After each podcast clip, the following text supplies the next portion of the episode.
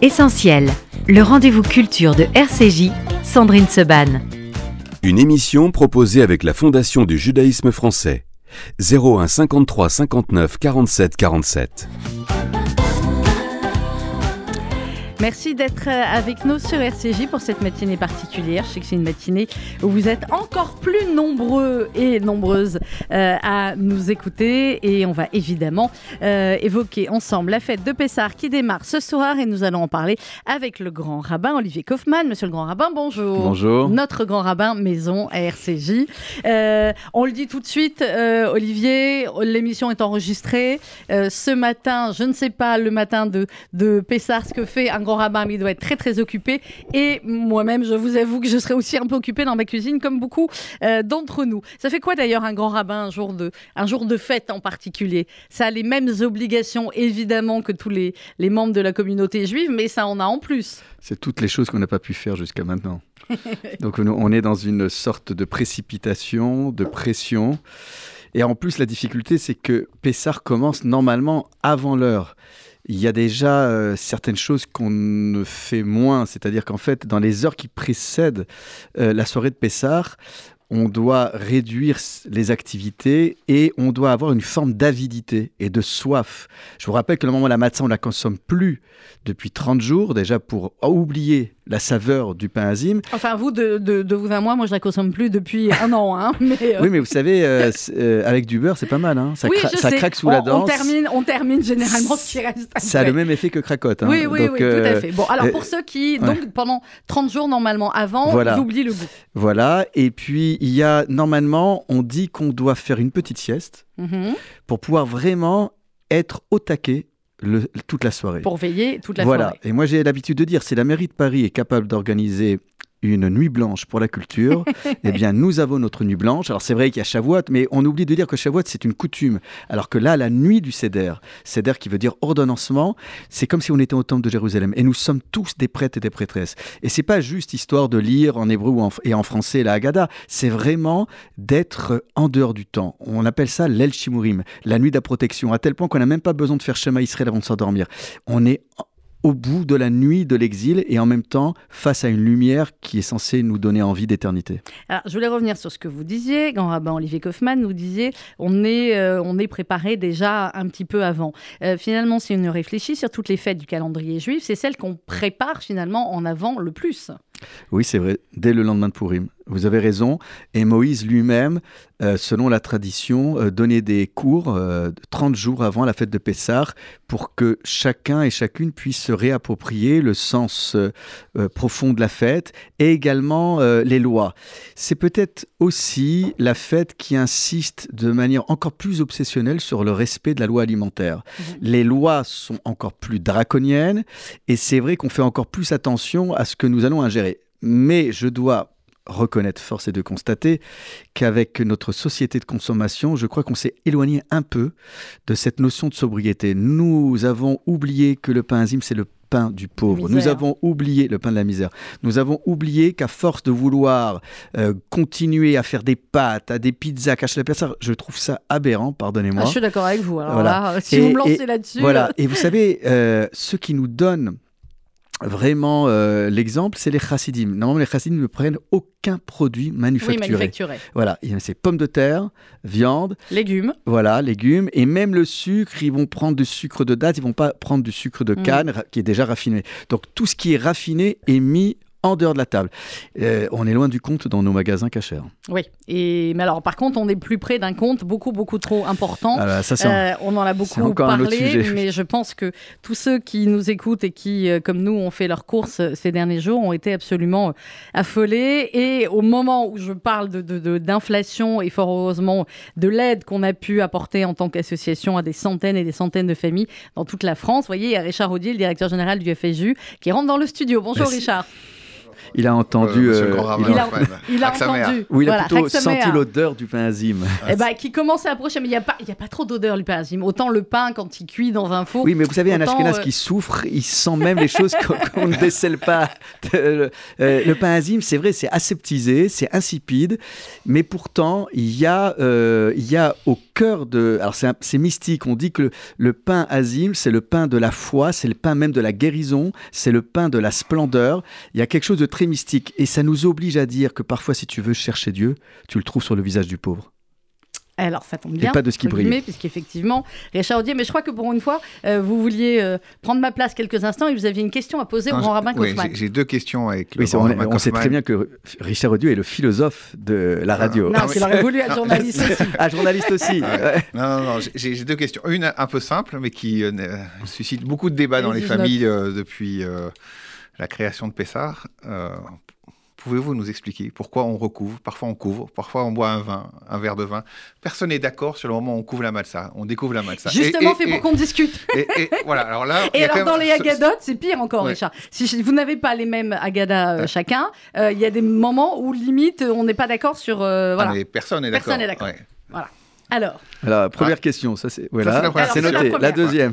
Ah, la deuxième question, elle est plus, elle est plus liée justement à l'action du Fonds social, et c'est pour ça que je suis venu comme ça à l'improviste avant. Ah oui, là on peut dire que c'est improvisé. Sandrine ne m'avait pas prévenu. voilà, vous n'avez pas prévenu. C'est l'avantage du studio. voilà. non, non mais c'est une bonne technique d'approche. Il était ce genre au téléphone de l'autre côté de la vitrine. après, il rentre chez euh, notre Daniel à la technique, et puis après, euh, il, arrive directement. Voilà. J'ai une question parce que la la, symbolique de, Pessard pour un, dirigeant communautaire, elle est, très forte. Et on voit aujourd'hui beaucoup de divisions dans le peuple juif, euh, que ce soit en Israël ou en France, euh, on, le voit partout. Et on se dit, c'est vrai qu'au moins un leader incontestable comme euh, Moshe aurait dû avoir aussi cette unanimité. Il arrive à faire sortir le peuple d'Israël euh, d'Égypte, de l'esclavage. Euh, il trouve euh, un passage dans la mer des gens. Il trouve la manne. Il amène le décalogue. Voilà, on va pas revenir sur l'intégralité.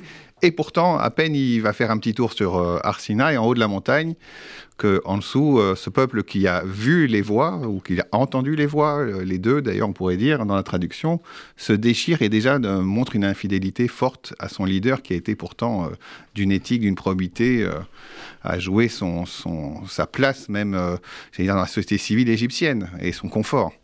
Et donc je voudrais avoir cet enseignement pour nous, aux dirigeants communautaires, comment, comment on peut avoir cette humilité à un moment pour avoir un message de voilà, d'ouverture, de tolérance pour regarder ce qui se passe aussi euh, autour de nous. Je vous engage pour les questions. Alors, Olivier Alors, on va commencer par la question, euh, la, deuxième question. D'abord, c'est un secret pour personne. Alors, on le dit pour les rabbins, mais on pourrait l'appliquer et le transposer sur tous les dirigeants. Un dirigeant qui fait l'unanimité n'est pas un bon dirigeant. Donc, on suscite tout, toujours la contestation, euh, la marloquette. Mais non, la, vraie question, c'est c'est pas la marloquette. La controverse en soi, on l'accepte. On voit bien des rabbins, la disputation rabbinique dans le Talmud. On voit bien, mais à un moment donné, on tranche. Normalement, on tranche en fonction de la majorité. Mais toujours par respect, on va euh, mentionner les opinions dissidentes et minoritaires. Donc la marloquette en soi, elle n'est pas problématique. La difficulté, c'est dans quel but? Euh, Texte très connu des Maximes des Pères. Toutes marloquette qui est faite de manière désintéressée, et rien que pour servir l'intérêt général, et littéralement les Shem Shamaim au nom du ciel, Mitkayamet. Elle a vocation à perdurer et elle va apporter une plus-value à la communauté. La difficulté, c'est qu'une marloquette qui est celle de Korach, euh, qui vient euh, accuser de népotisme Moïse et Aaron, Là, cette marloquette, elle n'est pas désintéressée. Elle est là pour régler des vieux comptes, euh, même dans la même famille, c'est tous, c'est tous des membres de la tribu de Lévite.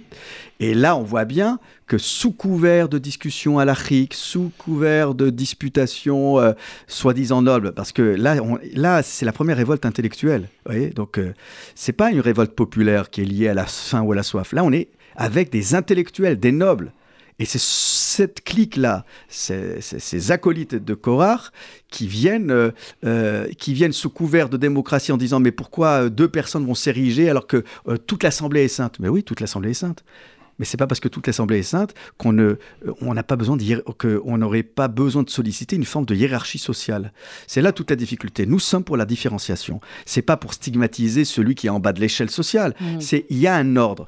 Et donc cet ordre, lorsqu'il est contesté, il peut, euh, et c'est ce qu'on voit hélas aujourd'hui dans la rue. On ne sait plus qui doit décider. Alors après, on peut tout discuter sur l'empathie ou pas, sur l'écoute du président de la République. Mais là, à un moment donné, on ne sait plus où est la vox populi. Est-ce qu'elle est au sein de la représentation nationale? Mais à partir du moment où l'Assemblée nationale se transforme en rue, alors on se dit, bah, alors peut-être que la voix, c'est dans la rue. Ah, là, c'est du latin que je vous fais, parce que la vox populi est toujours la vox dei. Non. Alors justement, non, mais non, mais, alors, mais oui, mais alors on est, on est vraiment face à une difficulté. Moïse, il est confronté à la même problématique. Mais oui. Et à la même problématique. La différence, c'est que Moïse, il les a accompagnés depuis le début. Alors vous allez me dire, ah, c'est mauvais parce qu'il y a des dirigeants qui restent longtemps. Bon, moi je ne sais pas si euh, la limitation des mandats et la limitation du cumul nous a apporté un plus aujourd'hui en France. On est même en train de discuter s'il ne faut pas retourner au septennat et s'il ne faut pas redonner une possibilité à un député d'être un élu local. Vous voyez, donc on revient là. Moi, j'ai toujours été partisan du monde ancien. Quand on dit il faut le nouveau monde, je ne sais pas ce qu'a apporté. Non, mais si on avait pu garder Moïse éternellement, on aurait gardé Moïse éternellement, mais ce n'était pas possible non plus. Mais oui, mais c'est. Mais Alors là aussi, il y a une vraie question. Est-ce que Moïse aurait pu accompagner le peuple d'Israël en Israël et accompagner l'émergence d'une société? Est-ce que ce n'était pas juste l'homme d'une société du désert, c'est-à-dire une forme de spiritualisation qui euh, ne pouvait pas euh, s'accommoder de contingences matérielles? Est-ce que ce n'était pas l'homme du passage des Hébreux à Israël? Oui, mais il a accompagné l'accouchement. Donc si on accompagne l'accouchement, on est en droit d'aller jusqu'au bout d'une mission. Euh, il a supplié Dieu, c'est quand même le, nom d'une paracha, de Vaetranan. Il, a, il a supplié Dieu de, pouvoir euh, aller euh, juste fouler de ses pieds la terre d'Israël pour mettre en pratique les lois, qu'il avait, les lois agricoles qu'il avait transmises aux enfants d'Israël. Donc pour revenir à cette problématique, on, est, on est vraiment face à un leader qui n'est pas contesté par le peuple, parce qu'encore le peuple se rebelle, il conteste pas ils, rentrent en discussion parce que euh, pour, euh, pour le moment, ils ont faim, ils ont soif. C'est un peu comme des enfants. Korar, c'est autre chose. Il y a quelque chose de beaucoup plus pervers. Donc, la, difficulté, euh, si on parle du leadership, c'est le leadership, il a été formé à quoi? Moïse, il a été formé à l'école de la vie, à l'école du sauvetage. Et peut-être que des dirigeants qui n'ont pas été au contact de ce terrain-là, du sauvetage, de l'urgence. Je ne veux pas polémiquer sur le parcours du président de la République, mais peut-être que voilà, c'est pas pour rien que les, les, étudiants de, alors je sais pas si c'est l'ENA ou je ne sais plus de quelle grande école, vont aller faire un stage dans le monde ouvrier. Donc Moïse, il a été éduqué toutes les grandes écoles. Toutes les grandes écoles. Alors voilà. Donc Moïse, il a été éduqué à l'école de la vie. Quand, on est éduqué, quand on reçoit l'éducation d'une femme comme la fille de Pharaon qui brave l'autorité juste pour sauver une vie, euh, l'autorité de son père, l'autorité scélérate. Quand on voit que Moïse lui-même se transforme en justicier, il sépare euh, euh, deux Hébreux qui sont en train de se disputer, il essaye de défendre un, Hébreu battu à mort par un Égyptien policier et qu'il est obligé de prendre la fuite parce que oui, accident, l'Égyptien est, est, est décédé. Voilà. Donc, on a quelqu'un qui lui a été confronté à l'école de la vie depuis tout jeune. Mais ça ne l'a pas empêché de vivre dans un palais royal. Mais, il était prince d'Égypte. Il était prince d'Égypte. Sauf que le texte biblique dit deux fois qu'il est Vaïgdal, qui grandit. Alors Rachi s'interroge, pourquoi deux fois? Normalement, il n'y a aucune redondance. Une fois, c'est pour parler de sa croissance physique, mais la deuxième fois, c'est parce qu'il fait quelque chose qui le grandit. C'est-à-dire qu'en dépit du fait qu'il est dans son palais royal, il descend dans la rue, Vaillard Bessivlotin, pour regarder de ses yeux cette clameur, ce cri avant que Dieu entende lui-même le cri des Hébreux, c'est Moïse. Donc nous croyons que le sursaut d'en haut ne peut venir que s'il y a un sursaut d'en bas. Et ce que vous dites, monsieur le directeur, c'est qu'en en fait compte, on a besoin d'un sursaut d'en bas. Et ce sursaut d'en bas, on ne le voit pas de la part ni de l'autre leadership, ni même du peuple. Le peuple va dans tous les sens, et de l'autre côté, on a un leadership qui peut-être euh, devrait se replonger dans, dans, dans, cette école de la vie et du sauvetage et de l'urgence. Donc, je ne sais pas si j'ai répondu à la question. Donc, en vous avez répondu, alors, vous avez répondu à une question et j'ai posé... Non, mais, euh, attendez, parce que peut-être qu'il me manque. Euh, il vous manquait aide-toi, le ciel t'aidera. Ça, c'est Patrick Sidbon qui est de l'autre côté de la vitre aussi qui me Non, mais. Euh... Il y a aussi cette notion de reconnaissance du travail accompli. Euh, de, de, Moïse qui vient recevoir les tables de la loi et le veau d'or se crée en dessous. Oui, Grosso modo, ce qui veut dire, c'est qu'on n'est pas toujours récompensé de, de ce qu'on fait. Récompensé, c'est pas grave. Il faut rien attendre. Oui, il faut rien ah, attendre. Bah, voilà. Je pense que Moïse n'attendait rien. N'attend rien. Et c'est pas Moïse qui attend, c'est la reconnaissance en fait, euh, voilà, de de sortir les gens de la précarité, de, de, l'aide sociale, c'est aussi de la nourriture, oui, de la mais liberté. À, un moment donné, oui, mais à même... quel moment un peuple est capable de reconnaître, et non pas le, Moïse, non pas Dieu, mais tout mm. simplement mais le peuple, Mais le peuple ne le reconnaît pas parce qu'à un moment donné, il dit le je peux plus, je, peux, plus porter cette charge. Mm. Ça, c'est bien avant qu'il finisse euh, son mandat.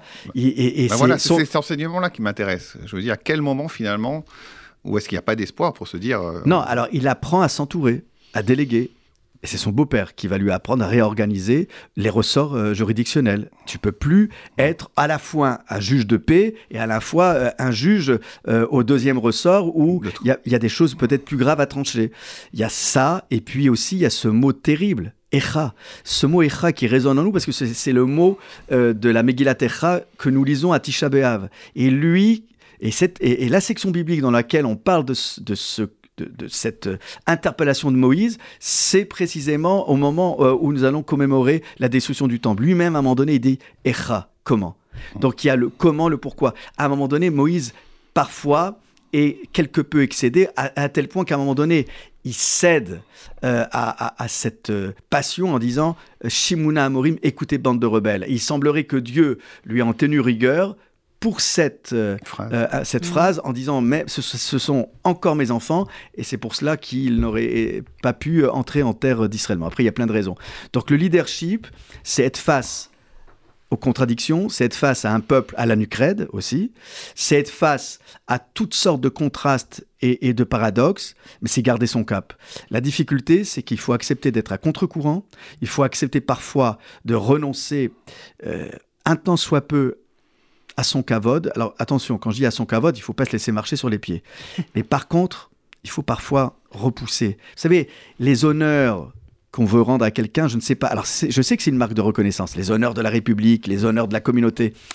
Mais parfois, est-ce que c'est le seul moyen de manifester la reconnaissance pour qu'elle soit pérenne? Euh, je peux porter euh, tout au long de ma vie une décoration à ma veste. Est-ce que pour autant les gens vont comprendre euh, tout cela? Je ne suis pas sûr. La reconnaissance, elle se, elle se travaille autrement. Vous savez, il y a un truc tout bête.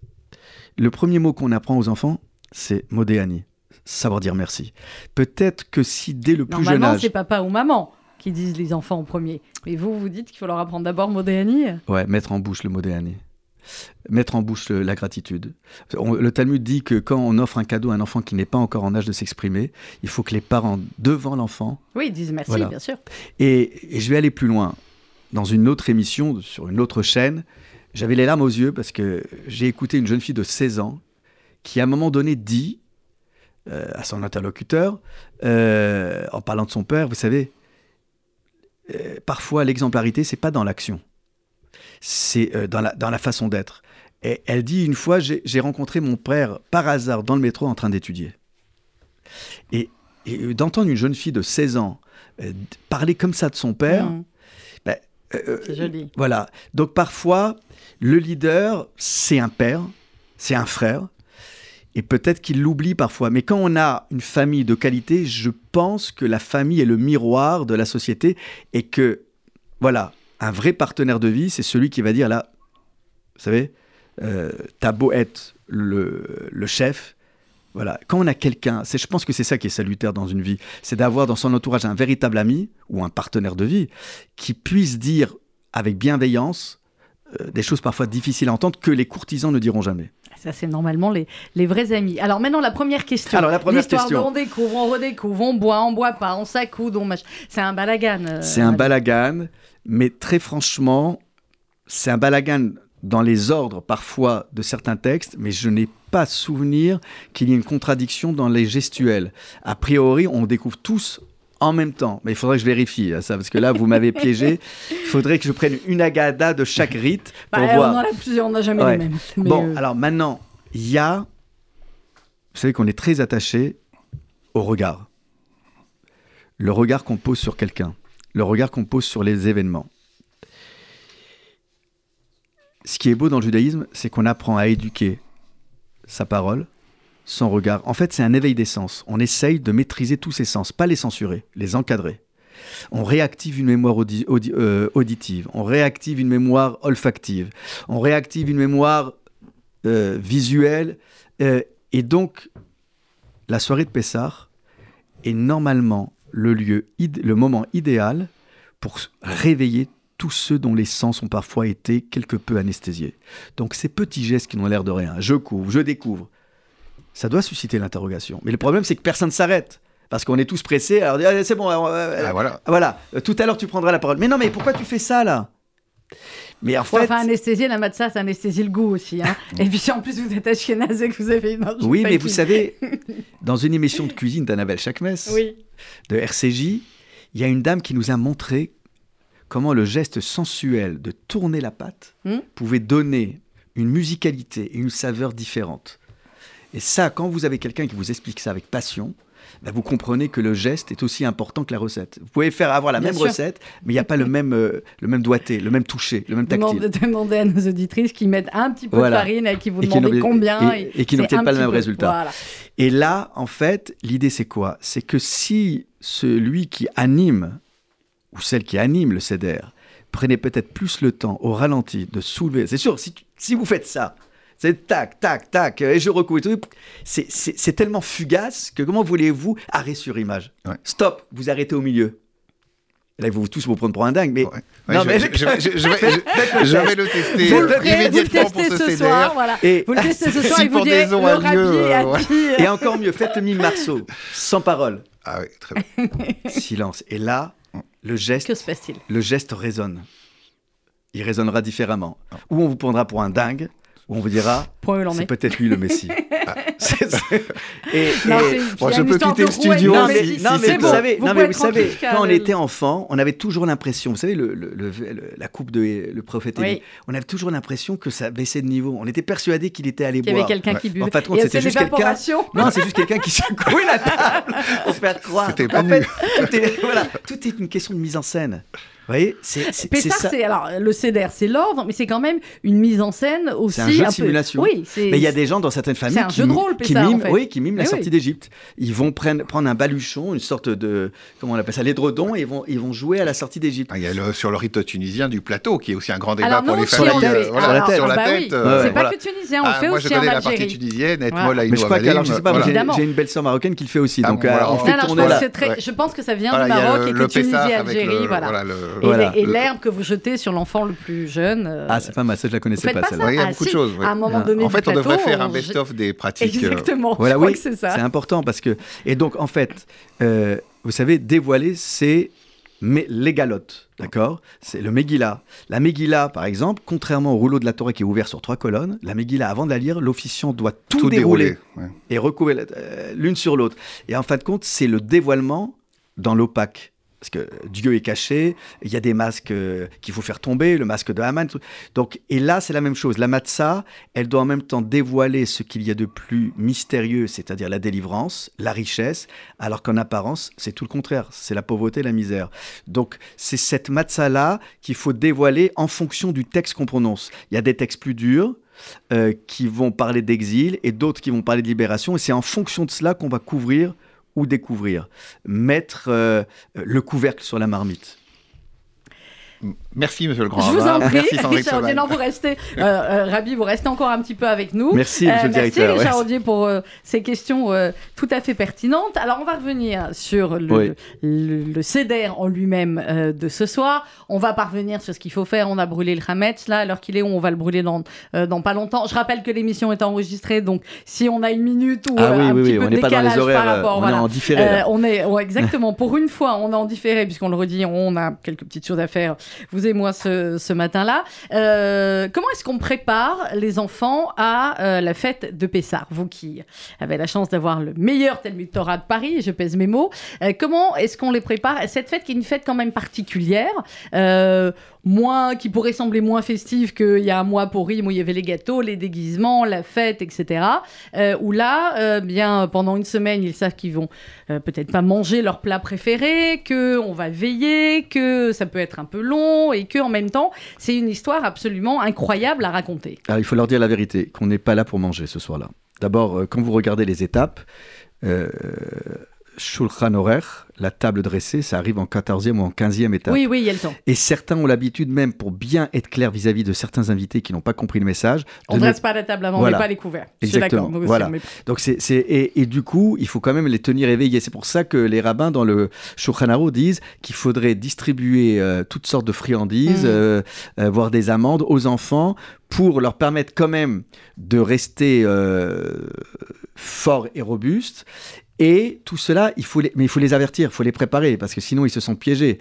Euh, L'histoire de cacher la ficomane, c'est aussi euh, oui. un jeu.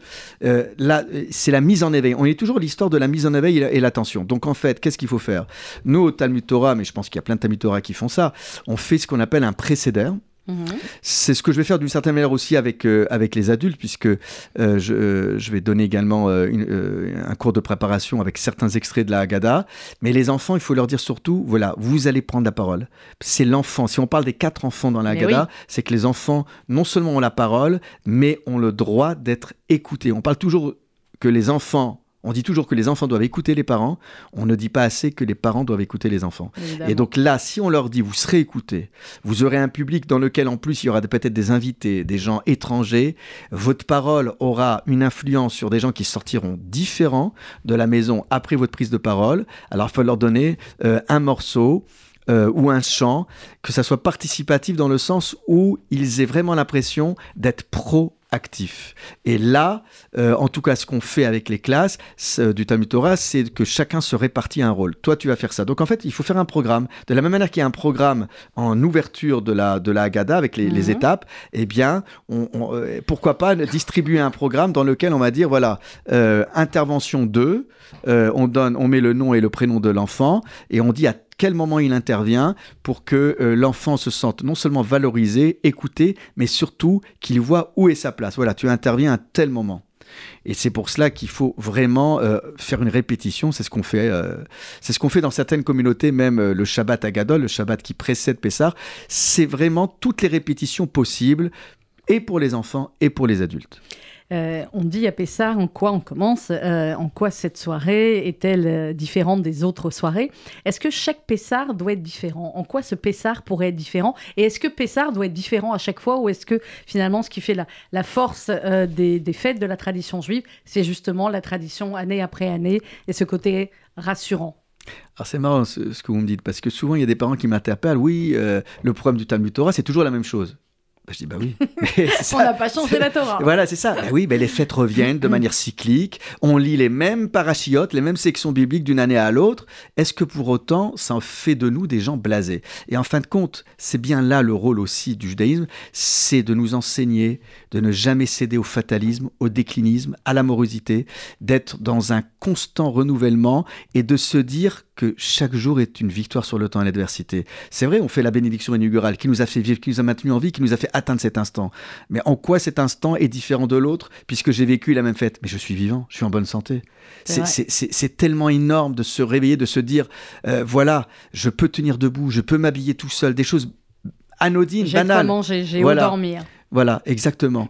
Toutes ces choses basiques. Et donc, euh, oui, Pessah est différent. D'abord parce que quand quelqu'un euh, me dit Ah oui, mais mon père, mon grand-père ou ma grand-mère me raconte toujours la même histoire, je dis ben, C'est pas grave. Qui raconte, la, qui raconte la même histoire. Parce qu'il y a parfois des choses euh, nouvelles, des, des, mots nouveaux qui apparaissent. Vous savez, je pense toujours à Milo Adonner, il me quitte jamais. Okay, Milo. Adonner, il racontait toujours la même histoire d'une année à l'autre à la cérémonie commémoration d'Auschwitz. Il il racontait la marche de la mort mais c'était jamais la même sonorité, c'était jamais la même tessiture de voix. On ne se lassait jamais de ce qu'il nous racontait. Et il y avait toujours un petit plus, euh, un souvenir qu'il nous racontait, qu'il nous avait pas livré l'année dernière. La force de la répétition, c'est parfois de capter quelque chose qui est passé inaperçu ou qui a échappé à notre, à notre sagacité, à notre attention. C'est ça la force de la répétition. Heureusement qu'on peut répéter les choses, et jusqu'à 120 ans et plus. Mais oui. Et, c'est le but. Euh, Monsieur le grand rabbin Kaufmann, pour conclure, qu'est-ce qu'on peut On va se faire Déjà sa mère. Non, on peut encore Avec... avoir 5-6 minutes. Qu'est-ce que vous avez encore ouais, à dire parce voilà, On parlait d'intemporalité, on est en dehors du temps, euh, oui. Sandrine. Ouais, ah ben oui, mais, mais le, le, temps de la radio est un temps différent du temps de. Je sais, je sais. non, et encore, moi, je, moi j'adore la radio puisque vous m'avez fait euh, le bonheur de, de, pouvoir avoir une émission euh, de radio sur votre antenne. J'adore la radio beaucoup plus que l'objectif. Je ne sais pas pourquoi. J'ai l'impression d'être plus en dehors du temps dans un on studio. est en dehors du temps dans un studio. Ouais. Moi, je suis obligée de temps en temps de jeter un œil sur la montre, mais Ouais. effectivement, le, le, le- et c'est ce que vous avez dit de manière euh, très jolie. Je vous en remercie. On est dans les remerciements là. Euh, on a fait la pause des mezuzot des studios euh, il y, a, il y a quelques jours, et effectivement, vous me disiez que voilà, de faire attention à ce qui se disait, à la parole euh, qui se dit dans ce studio, parce que c'est parce que c'est important et que la parole, on sait à quel point elle peut faire Oui. du bien ou elle peut détruire. Et, et je vous félicite, et j'ai félicité l'architecte, j'ai un trou de mémoire, c'est... Bernard Zimbris. Bernard, voilà, qui est un, un être charmant, pour le choix des matériaux, parce que ça sent le bois, il n'y a rien de plus vivant. Que, que, que, que, l'arbre, que le bois, il y a, il y a, on se sent le, le studio vraiment. Alors déjà c'est feutré, mais on se sent vraiment en, euh, en dehors du monde. Et c'est une sensation de bien-être terrible qui nous permet aussi de libérer la parole. J'en suis convaincu. Alors c'était le message. Le message, oui, le dernier message de, de, de bonne fête ou de, de, voilà, nos auditeurs, de se rappeler Bah, effectivement euh, les, les, l'importance de, de cette fête qui est, je crois, l'une des plus suivies euh, dans le monde. Il y a même Pessard à la Maison Blanche. Euh, cette année, je, je pense qu'il aura quand même cette année Pessard à la Maison Blanche. Pessard, évidemment, en Israël, qui a un goût Ouais. particulier. À qui on Euh, souhaite. un euh, petit peu à qui on souhaite de la, de, la sérénité, Ouais. nos, nos frères juifs en Ukraine et en Russie, Oui, au- oui. qui- auxquels on pense euh, également très fort. Ceux qui vont fêter Pessar aussi, peut-être pour la deuxième année en, en France, nos frères juifs d'Ukraine que nous avons accueillis notamment grâce à, à- à notre maison, le FSU. Il y, a des- il y a des situations particulières comme ça où, où Pessar prend encore plus d'importance. Les personnes seules aussi, ouais, c'est vrai. Il n'y a pas plus familial que le CEDER. C'est vrai que c'est euh, une question importante, euh, mais vous avez dit, euh, vous avez tout dit. Donc, euh, j'ai pas grand-chose à rajouter sur cette question de, de la souffrance de celles et ceux qui vont passer un Pessar un peu singulier.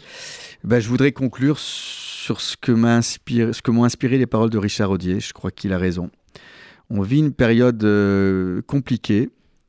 Moi, j'imaginais peut-être naïvement que l'après-Covid, on serait moins agressif, plus Ah. bienveillant les uns avec les autres. Le judaïsme censé raffiner les cœurs, les esprits, euh, l'étude de la Torah, l'application des mitzvot. On sait très bien qu'on ne le fait pas pour Dieu, on le fait pour se forger une âme anoblie, raffinée. Force est de constater qu'on est loin du compte. Alors, je suis pas un donneur de leçons, mais euh, quand j'entends Richard Audier parler du leadership et, parler aussi de, voilà de ces tensions euh, qui parfois euh, ne placent pas la gratitude et la reconnaissance au bon endroit, je forme vraiment le vœu que qu'on puisse c'est pas juste s'entendre parce que on n'est pas obligé de s'aimer. euh, si déjà on pouvait se respecter, ce serait pas mal. On est, on est différent, donc on ne demande pas de s'aimer éperdument, on n'est pas là pour vivre sous le même toit. Mais franchement, face à tous les défis qui nous attendent, face à tout ce qui nous est tombé sur la tête, euh, toutes les, les perturbations euh, que nous avons traversées ensemble, il faudrait, euh, il faudrait tout en respectant. Moi, moi, en fait, mon, mon appel, il est très clair. Euh, on peut, il faut accepter la différence. Il faut accepter les gens qui parfois ont des propos euh, peut-être provocateurs qui nous dérangent. Euh, il faut accepter la différence du ton euh, de chacun et de la différence des idées. C'est pas parce qu'on est, on n'a pas la, même idée qu'on on, doit se faire la guerre. Et euh, il faut être à l'écoute, à l'écoute. Alors c'est pas facile des fois d'entendre des choses. Moi je dis toujours aux fidèles, vous pouvez tout me dire, mais dites-le moi gentiment, même des choses désagréables, mais avec bienveillance. mais quand c'est fait déjà avec une tonalité agressive, c'est terrible parce que en fait ça, ça nous atteint. Bien sûr, Euh, et et- l'agressivité renvoie de l'agressivité. Voilà, c'est ça exactement. Donc Pessar, prenez le temps dans les familles aussi parce qu'on parle de la communauté, mais dans les familles parfois on s'agresse. Prenez le temps de s'écouter, de s'écouter. C'est vraiment la nuit de l'écoute. Et, et- C'est marqué en face de vous, hein. RCJ Ah oui, à l'écoute de votre oui, vie. à l'écoute de votre vie. slogan. hein. Eh bien, le soir de Pessar, on est à l'écoute, même du, mau- du mauvais enfant, même de la brebis galeuse. Euh, Elie Wiesel dit toujours, euh, il y a le cinquième fils qui n'est pas là. Là, le Oui. quatrième fils, il est peut-être méchant, mais il est là. Alors, ok, il est provocateur, il te, il conteste ton histoire, il dit, qu'est-ce que c'est toutes ces simagrées, c'est d'un autre temps, moi je me reconnais pas dans votre histoire, mais il est là. Écoutez, écoutez. Et, allons chercher les quatrièmes fils, Voilà. les cinquièmes. Voilà. Et allumage des bougies de Yom Tov avant 20h09. On commence le CEDER après 21h07. Et puis après, on est parti pour hein, enchaîner avec le Shabbat directement. Ah oui, là, c'est particulier Tov cette année. Ah, là, c'est un marathon hein, pour euh, ceux qui sont très respectueux de Yom Tov et, et de Shabbat, bien Ouais, évidemment. fumeurs, là, c'est un marathon. deviennent nerveux, alors Voilà, il faut les pas que ça suscite les. Mettez-vous sur de la Voilà. matza, euh, clairement. Euh, Shabbat, sortie, je suis en train de chercher l'horaire. Oi, oi, oi, 21h, 21, samedi 8 avril au soir. Les programmes de RCJ se mettent bien évidemment à partir de cet après-midi en Shabbat et euh, Yom Tov. Donc, bande musicale pour ceux qui veulent programmer euh, l'écoute et pour les, les autres, et bien voilà, dimanche, programme normaux. Puis ensuite, voilà, la, la semaine prochaine est encore un autre jour et encore des, des jours de Yom Tov, mais euh, tant mieux. Euh, Chag Pessar Kacher Vesaméar, merci beaucoup, monsieur le grand rabbin. Olivier Kaufmann, d'avoir été avec nous ce matin. Merci à l'invité mystère Richard Audier. Merci à Daniel Tapia à la réalisation technique. Dans quelques instants, le journal présenté par euh, Rudy Saada. Très, très, très bonne fête à toutes et à tous. Un dernier petit mot. On fait attention, comme à chaque fête. Bien évidemment, euh, aux mesures de sécurité. On n'oublie pas euh, le téléphone du SPCG en cas de besoin, le 0800 18 26 26. Et on rappelle que s'il y a le moindre doute, hein, le, le- voilà, même Yom Tov, c'est au-dessus, hein, la, protection fait, de, euh, de la vie, c'est au-dessus de, de tout. Merci dans quelques instants, l'info et très bonne fête à Chag tous.